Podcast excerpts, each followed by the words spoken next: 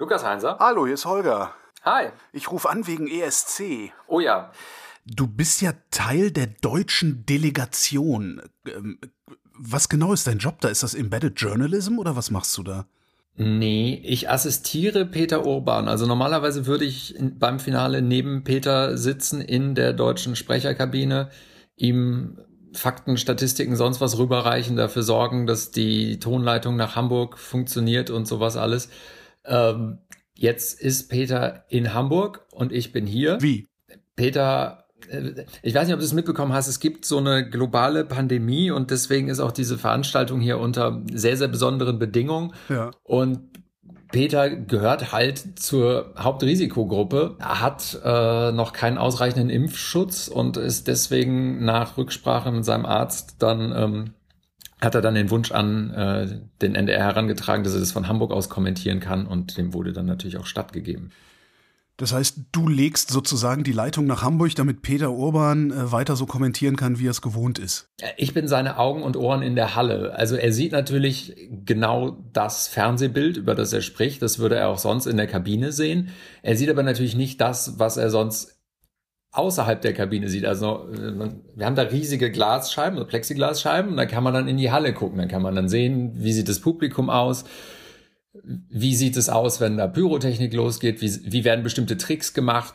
Spannend auch immer die Auf- und Abbauten, wenn riesige Props auf die Bühne oder runter geschafft werden.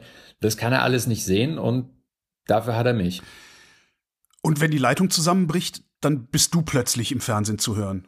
Oder bist du überhaupt im Fernsehen zu hören? Also habt ihr das jetzt irgendwie als Doppelmoderation gelöst, wenn du seine Augen sein sollst? Nee, ich sag ihm das direkt aufs Ohr und ähm, wenn die Leitung zusammenbricht, also das, das Gute ist ja, dass es eigentlich weniger störanfällig ist als sonst, weil er ja in Hamburg sitzt. Das heißt, nicht sein Ton muss parallel zum Programmton nach Hamburg gebracht werden, sondern er kommentiert quasi über den Programmton darüber. Das ist eigentlich, also ist jetzt sehr technisch detailliert, aber eigentlich ist es einfacher. Äh, Habe ich das gerade richtig verstanden? Peter Orban wird, wird alles sagen, was du ihm ins Ohr sagst? Nein, Ah, Mist. Der schreibt sich natürlich seine Texte wie immer. Aber wenn ich ihm jetzt sage, irgendwie, hier fliegt gerade ein pinker Elefant durch die Halle, damit haben wir alle nicht gerechnet, dann ähm, müsste er das dann sagen, wenn er mir glaubt. Okay, wie viel, damit du das sagst? wir sind alle unbestechlich. Texte wie immer, du sogar. Das heißt, er hört sich auch an wie immer. Ja, also er hat ja schon äh, zwei Halbfinals äh, kommentiert, seine Stimme ist in Ordnung. Hört er sich eigentlich privat genauso an? Ja, das ist sehr lustig. Also gerade wenn man mit ihm im Fernsehen aufgewachsen ist und dann telefoniert man mit ihm oder so, manchmal habe ich immer noch irgendwie so, so schließe ich die Augen und denke so, das ist vollkommen verrückt.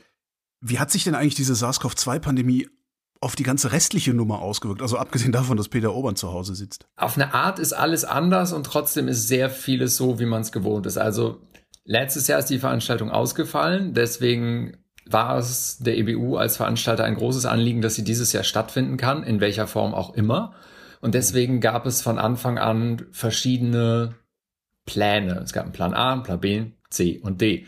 Plan A war normale Veranstaltung, so wie jedes Jahr. Das stellte sich relativ früh als illusorisch heraus. Wir sind aber im Großen und Ganzen im Plan B und der sagt ähm, 3500 Leute in der Halle und theoretisch alle Acts auf der Bühne live und nicht irgendwie aus ihren Heimatländern zugeschaltet oder sowas. Australien im Halbfinale musste ein Video einschicken wegen Ein- und Ausreisebeschränkungen, das wäre zu kompliziert geworden. Jetzt hat es am Mittwoch einen positiven Test in der isländischen Band gegeben. Dann greift das Sicherheits- und Absicherungsprotokoll, sodass ein Auftritt gezeigt wird, der bei den Proben entstanden ist. Das heißt, bei allen Proben wird sowieso immer alles mitgeschnitten, damit man sich das nochmal angucken kann, damit man Veränderungen machen kann. Und einer dieser Auftritte, der Finale, äh, wird dann, also wurde schon im Halbfinale gezeigt, wird auch im Finale nochmal gezeigt. Einfach als Ersatz, ist aber ansonsten der ganz normale Auftritt so, wie er abgelaufen wäre und in der Halle läuft währenddessen auch die ganz normale Lichtshow. Aber eine faire Chance ist das trotzdem nicht. Werden die dann gewinnen, weil alle so Mitleid haben? Ja gut, was, was willst du da machen? Ne? Also Natürlich gibt es da gewisse Verzerrungseffekte vielleicht. Ähm, ich kann mir jetzt nicht vorstellen, dass die unbedingt gewinnen werden deswegen, aber so ein, zwei Mitleidspunkte werden die vermutlich gerade vom Publikum schon bekommen. Ja. Einfach auch, weil es halt wirklich maximal tragisch ist. Letztes Jahr waren sie der große Favorit und hätten das Ding wahrscheinlich locker gewonnen. Dieses Jahr sind sie auch hochgehandelt, haben sich so viel Mühe gegeben, aufzupassen und sowas. Und dann kam dieser positive Befund. Jetzt sitzen die da in einem Hotelzimmer und werden von da aus per Videoleitung eingeschaltet, wenn sie normalerweise aus dem Green Room winken müssten. Ähm, das ist halt schon tragisch. Genauso wie es tragisch ist, dass der Vorjahressieger, der diese, oder vor zwei Jahressieger, der diese ganze Veranstaltung ja hier nach Holland geholt hat, dass Duncan Lawrence zwei Tage später ein positives Ergebnis hatte und jetzt seinen großen Auftritt im Finale, der natürlich immer das Größte ist, worauf alle hinfiebern, auch nicht live machen kann. Also das ist auf diesen beiden Ebenen schon eine sehr, sehr tragische Veranstaltung diesmal dann auch. Was wären denn eigentlich die Pläne C und D gewesen, weißt du das? Ja, also es hätte die Option gegeben, also es ist dann halt so gegliedert. Äh, Plan B ist alle Acts auf der Bühne. Das hat nicht ganz funktioniert, weil Australien ähm, halt nicht einreisen konnte. Ähm, dann hätte es noch die Möglichkeit gegeben, dass ein oder jedes Land musste ein Backup-Video schicken, falls die hier nicht einreisen können ja. und sowas. Das heißt, ähm, es gibt von allen Auftritten einzelne Live-Videos. Die werden auch nächste Woche nochmal alle dann gezeigt. Und das hätte halt sein können, dass dann mehr als Australien andere Länder auch noch irgendwie nur per Videoauftritt gewesen wären. Und Plan D wäre gewesen, ModeratorInnen in der Halle auf der Bühne und alle Acts vom Band. Das, das äh, so richtig Spaß macht das, macht das noch Spaß gerade? Ja, weil, also äh, als wir in die Halle kamen das erste Mal und da war wieder eine große Konzerthalle, in der stand eine riesige Bühne ah. und es leuchtete und ah. die Bässe wummerten und sowas. Dieses Gefühl, das war unbeschreiblich. Wir hatten fast alle Tränen in den Augen. Also es ist wirklich ein ganz großer Moment gewesen auch. 3500 äh, in die Halle, alle Acts auf die Bühne. Wie funktioniert denn da die Einlasskontrolle? Werden alle einmal durchgetestet und dann dürfen sie sich frei bewegen? Also die Delegationen werden mindestens alle 48 Stunden getestet, jeder einzelne. Das Publikum muss auch ein maximal 48 Stunden altes negatives Testergebnis vorweisen. Es gibt überall in den Niederlanden so Testzentren, mhm. wie bei uns auch. Es gibt in den Niederlanden ein digitales System, mit dem man die Tests erfassen kann. Und das heißt, ähm, beim Einlass muss man halt sein aktuell negatives Testergebnis vorweisen. Es sind auch fast nur Niederländer in, in der Halle. Mhm. Die Veranstalter konnten es nicht verbieten, dass andere Menschen aus Europa hier hinkommen. Für die gelten allerdings fünf Tage Quarantäne, bevor sie sich dann hier bewegen können. Ähm, das haben wohl ein paar Menschen auf sich genommen, aber wir sprechen hier vom Bereich 30, 40. Und du dann aber auch, oder? Wir mussten auch alle mit einem negativen PCR-Resultat hier einreisen, kommen auch nur mit negativem PCR-Test wieder in die Heimat zurück. Ja. Und ähm, innerhalb der Halle natürlich überall Maskenpflicht, Abstandspflicht, sonstiges. Wenn das Publikum auf den Plätzen sitzt, darf es die Masken abnehmen. Das ist jetzt erstmal ein bisschen irritierend, so wenn man sich das anschaut. Ich bin auch ganz froh, dass ich in dieser Sprecherkabine ein davon unabhängiges Ventilationssystem habe, aber das ist ja alles von der Regierung so freigegeben. Es gilt als großes Pilotprojekt. Aha. Und die Hoffnung ist einfach, dass das jetzt alles reibungslos funktioniert und wir dann in ganz Europa und in der ganzen Welt langsam, aber sicher wieder zu Live-Veranstaltungen zurückkehren können. Das, dieser, diese, ich, ich hänge immer noch so ein bisschen an diesem Begriff Delegation. Das klingt so, als würde da Diplomatie gemacht. Äh, wird da Diplomatie gemacht? Auf eine Art ist das natürlich Diplomatie. Man repräsentiert sein Land, so wie man es bei den Olympischen Spielen oder sowas in der Mannschaft vert, äh, vertreten würde. Es gibt auch jedes Jahr und gab es auch dieses Jahr, wenn auch unter widrigen Bedingungen wieder, ähm, einen Kontakt und eine Veranstaltung mit der deutschen Botschaft in dem Land, in dem es stattfindet. Und das ist schon natürlich ähm, eine Repräsentation, die man hier macht und die nicht nur der Künstler und seine Crew machen, sondern wir alle zusammen auf eine Art. Deswegen geht man natürlich auch ein bisschen gefasster und konzentrierter und mit ein bisschen mehr Körperspannung so durch die Welt. Du kannst also nicht einfach in einen Coffeeshop rennen und hinterher durch, durch die Altstadt torkeln, äh, weil könntest gesehen werden. Ja, und also dieses Jahr, das muss man vielleicht auch nochmal betonen, für uns, also für, für die ganzen an der Produktion beteiligten Menschen und Vertreter der Delegation, gilt tatsächlich entweder Hotel oder Halle oder Bus zwischen Hotel und Halle. Arbeitsquarantäne. Ja, was man noch machen darf, ist äh, joggen gehen und spazieren gehen, aber irgendwie mal eben in den Supermarkt, um sich noch einen Liter Flat zu holen oder sowas, ist komplett ausgeschlossen. Das heißt, wir sitzen hier wirklich in einer ganz ansehnlichen Stadt und können nichts davon sehen, selbst wenn wir mal eine Stunde Zeit haben.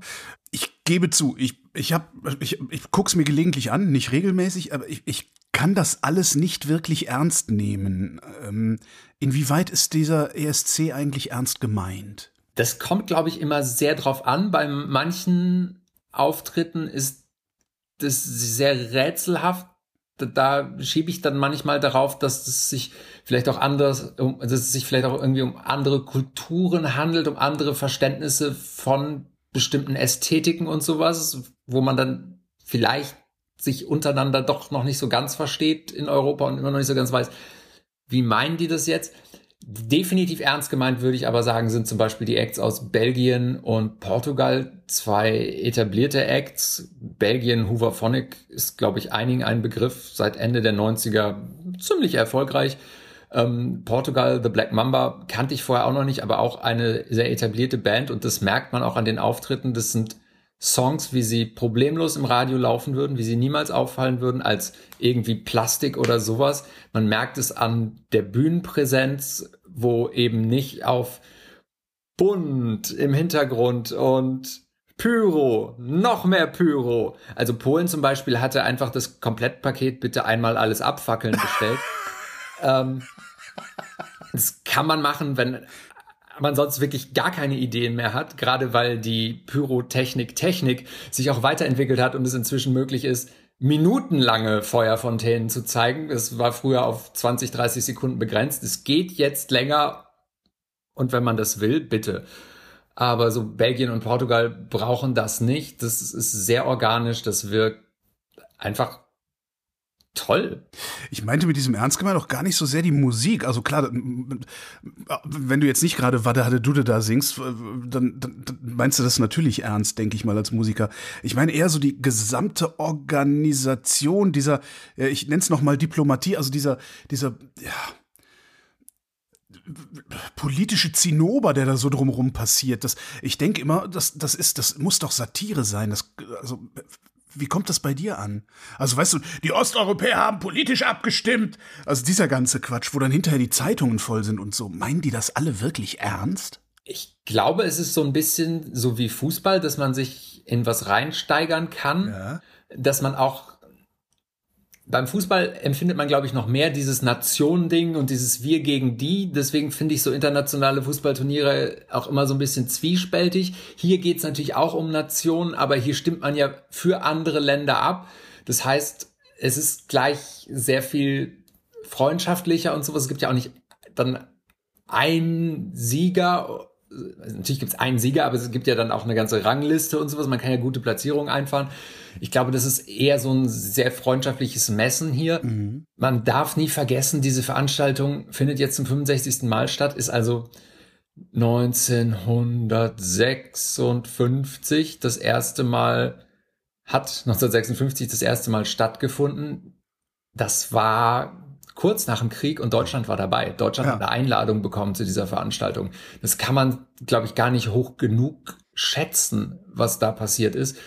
Und ähm, dieser Gedanke nach dem Zweiten Weltkrieg zu sagen, und jetzt lassen wir die Nationen gegeneinander singen, ja. ist ja so, so rührend und so, ich finde es immer noch total faszinierend. Ich meine, was für eine absurde Idee, Länder gegeneinander singen zu lassen, ja, aber was, was für eine tolle Idee und wie verbindend und dann zu sagen, und dann können wir am Ende alle gemeinsam irgendwelche Lieder singen.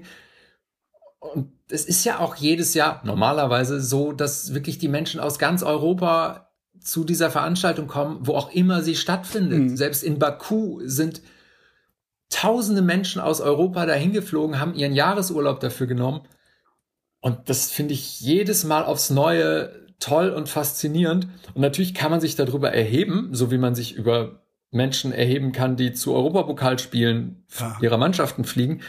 Aber ich finde es auch ganz toll. Wäre es dann, wenn wir das, wenn wir das so in die Zukunft schreiben, äh, dieses Gegeneinander singen, wäre es dann nicht mal angebracht, das Ding so umzudesignen, dass wir miteinander singen? Oder wird es dann kitschig?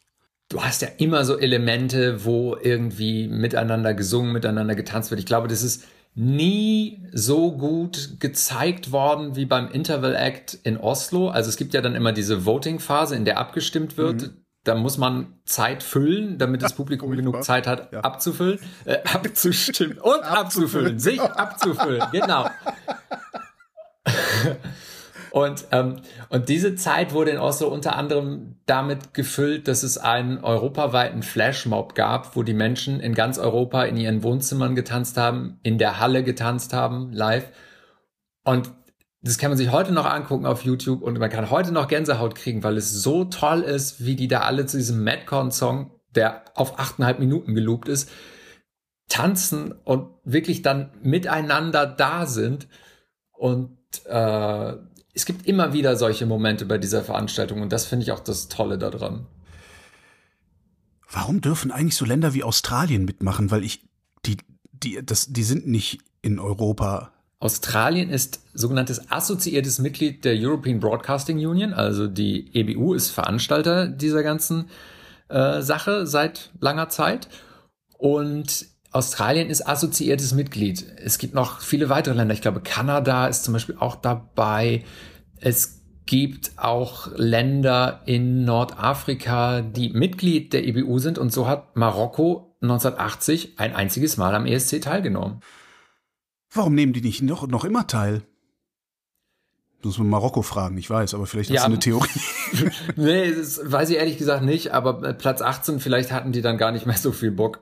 Noch eine Frage nach, was angebracht sein könnte. Wäre es dann nicht schlau, wenn wir so assoziierte Mitglieder haben, wenn, wenn Marokko Mitglied der EBU ist, das ganze Ding zu erweitern äh, und aus dem European-Kontext zu lösen auf einen World Song Contest oder so? Es gab immer mal wieder Pl Pläne für einen Asian Song Contest, die sind aber irgendwie so ein bisschen versandet. Dafür hat die EBU jetzt vergangene Woche bekannt gegeben, dass es im nächsten Jahr ein wie auch immer dann genannten American Song Contest geben soll. Das heißt, die haben das ganze Konzept in die USA verkauft, was ja so als reine mediale Leistung schon mal ein Sendekonzept dorthin zu bringen äh, Respekt. auch respektabel ist. Und ähm, nachdem Netflix mit diesem Will Ferrell Film Eurovision The Story of Fire Saga schon mal versucht hat, das Konzept Eurovision Song Contest den AmerikanerInnen schonend beizubringen, ähm, mhm. soll es tatsächlich dann nächstes Jahr eine Veranstaltung geben, in der alle 50 Staaten plus Territorien plus noch so ein bisschen was äh, gegeneinander antreten. Das heißt, es wird noch größer als der europäische Song Contest. Und ähm, da sind wir mal gespannt, wie das so läuft. Und Du hast natürlich am Ende das gewisse Problem, dass eine Live-Veranstaltung, die weltweit funktionieren soll, mhm. so mit den Zuschauerzeiten so ein bisschen ja, äh, hakelig wird. Also in Australien, wo das seit langem läuft und die ja auch äh, teilnehmen seit einigen Jahren, ist es halt wirklich fünf Uhr morgens, wenn die Veranstaltung beginnt. Da muss man dann schon sehr Fan sein, aber ich glaube, so insgesamt gibt es natürlich zumindest den Wunsch, die Hoffnung, den Traum, das Ganze noch mal ein bisschen größer zu machen, ja. Ich weiß, es gibt Leute, die für den ESC Statistiken führen wie beim Fußball. Eventuell gehörst sogar du dazu. ich habe ähm, gestern noch Graham Norton einen Zettel in die Hand gedrückt. Hier, I prepared something for you. Hat sich bedankt. Was werden diese Leute, also was wirst du 2021 in diese Statistiken reinschreiben? Naja, das hängt ja davon ab, wie das Finale ausgeht und wie diese ganzen Sachen ähm, also wie sich das verteilt und sowas. Ich glaube, es wird aber auf alle Fälle an dieser Veranstaltung ein Sternchen dran sein, weil es halt wirklich eine ganz, ganz besondere Veranstaltung ist. Also es fühlt sich wirklich an, so ein bisschen so wie äh, der erste Sonnenstrahl nach einem sehr, sehr langen Winter. Um das mal so ein bisschen metaphorisch. Mm, mm. aber das wird doch irgendwie sowas geben wie noch nie haben so viele Leute gleichzeitig auf der Bühne ge gebrannt oder weiß der Geier irgendwie was, das, was ihr schon im Vorfeld wisst, oder? Also es gibt den längsten Ton der ESC-Historie, sagt der Komponist. 17 Sekunden wird er gehalten. Das ist, das ist schon relativ beeindruckend. Morten Harket von Aha hält bei Summer Moved On einen Ton für 20,2 Sekunden. Also da sind wir noch nicht. Es gibt auf alle Fälle den höchsten Ton der ESC-Historie bei Israel. Ein H6 findet sich auf keiner Klaviertastatur. Mhm. Ist schon ziemlich weit oben und sehr beeindruckend, wie die Sängerin das macht solche Sachen ähm, gibt es natürlich die äh, spektakulären Fun Facts. Abgesehen von Island, die ja äh, die ganzen Sympathiepunkte bekommen, wer wird gewinnen dieses Jahr? Deutschland wieder nicht, ne? Deutschland gewinnt nie, habe ich das Gefühl. Das stimmt ja auch nicht. Wir haben auch schon ein paar Mal gewonnen. Zweimal 1982 und 2010. Ähm, offensichtlich ist es so ein Generationending. Vielleicht muss man da also noch mal ein paar Jahre warten. Ähm, das heißt, der deutsche Act hat keine Chance dieses Jahr? Na, das würde ich jetzt nicht sagen, aber dass wir gewinnen, glaube ich nicht. Mhm. Also äh, Jendrik ist wahnsinnig sympathisch, wahnsinnig authentisch. Ist ja auch eine tolle Geschichte, dass er sich da initiativ beworben hat für dieses Auswahlverfahren und äh, das dann tatsächlich überstanden hat und gewonnen hat. Und ähm, ihm fliegen hier die Herzen zu. Er macht das wirklich sehr sympathisch und authentisch und geht auf die Bühne und hat Spaß. Und sein großer Traum war es, einmal im Leben auf der ESC-Bühne zu stehen. Und Geil. diesen Traum kann er sich hier erfüllen. Und ich glaube, wie wir dann abschneiden, ist dann gar nicht mehr so wichtig. Es ist toll, dass es diese Veranstaltung wieder gibt und dass er dabei sein kann. Und wir sind alle sehr, sehr stolz auf ihn. Und wer gewinnt? Also ich habe mich jetzt festgelegt auf Frankreich. Ich weiß nicht, ob das stimmt, aber ähm, es gibt da eine Einstellung in dem Auftritt, wo die Kamera anfängt zu wackeln und sowas habe ich noch nie gesehen beim Song Contest und das ist so beeindruckend. Ich hoffe, ich spoil das jetzt nicht, aber wenn man es sieht, ist es halt einfach unvorstellbar und ich glaube, das ist der Moment, wo Europa sagen wird, Boah. France, douze poids. Das heißt aber auch gleichzeitig, dass nicht mehr nur die Musik, nicht mehr nur die Bühnenshow choreografiert wird, sondern auch tatsächlich das Verhalten der Kamera. Ja, also wir können hier ein bisschen noch ins technische Detail gehen. Tatsächlich ist es so, sämtliche Inszenierungen laufen über ein Computersystem, das Q-Pilot heißt. Das heißt, da ist Bild, da ist Frame genau und auf den Beat genau vorprogrammiert, welche Kamera an welcher Stelle geschnitten wird. Und das können die Künstler äh, bestimmen? Oder gibt es ein zentrales, eine zentrale Bildmischung, die das, die das abwickelt? Das wird ausgearbeitet zwischen der Regie dieser Veranstaltung in enger Absprache mit den Delegationen. Also deswegen gibt es auch diese Proben. Ähm, da kann man dann sagen, an der Stelle hätten wir gerne eine offenere Einstellung, an der Stelle hätten wir gerne Closer, an der Stelle hätten wir gerne eine Kranfahrt oder sowas. Ähm, das wird dann hin und her so abgesprochen, was man machen kann, was man nicht machen kann. Und das ist dann komplett vorprogrammiert. Das heißt, die Schnitte und auch ganz bestimmte Bildtricks, die man per Hand niemals so drücken könnte, äh, sind also alles vorprogrammiert. Was natürlich noch passieren muss, ist, dass die Kameras, die bemannt sind, also es gibt natürlich so eine Krankamera und es gibt eine Handkamera und es gibt Steadycams und sowas, die sind nicht automatisch. Das heißt, die werden noch wirklich per Hand gefahren und bewegt und über die Bühne getragen und sowas. Da müssen dann natürlich die Bewegungen der Kameraleute dann exakt auch genauso geprobt werden. Die sind einfach Teil der Choreografie sozusagen. Ähm, aber das ist alles insofern vorprogrammiert, äh, damit die KünstlerInnen auch genau wissen, wo sie hingucken müssen, was an welcher Stelle passiert. Und das wird halt mehrfach geprobt, erst in Einzelproben, wo man einen bestimmten Timeslot hat und es dann in diesem Timeslot äh, mehrfach wiederholen kann und dann in den Durchlaufproben für die großen Shows. Und am Ende hat man es dann in der Regel so zum 10, 12, 13. Mal in genau diesem Ablauf performt, wenn man es im Finale macht. Und im Fernsehen sieht es dann immer so simpel aus, ne? Ja. Lukas Heinser, vielen Dank. Sehr gerne. Und das war Holger ruft an für diese Woche. Nächste Woche reden wir wieder über Medien und bis dahin gibt's reichlich was über Medien zu lesen auf übermedien.de.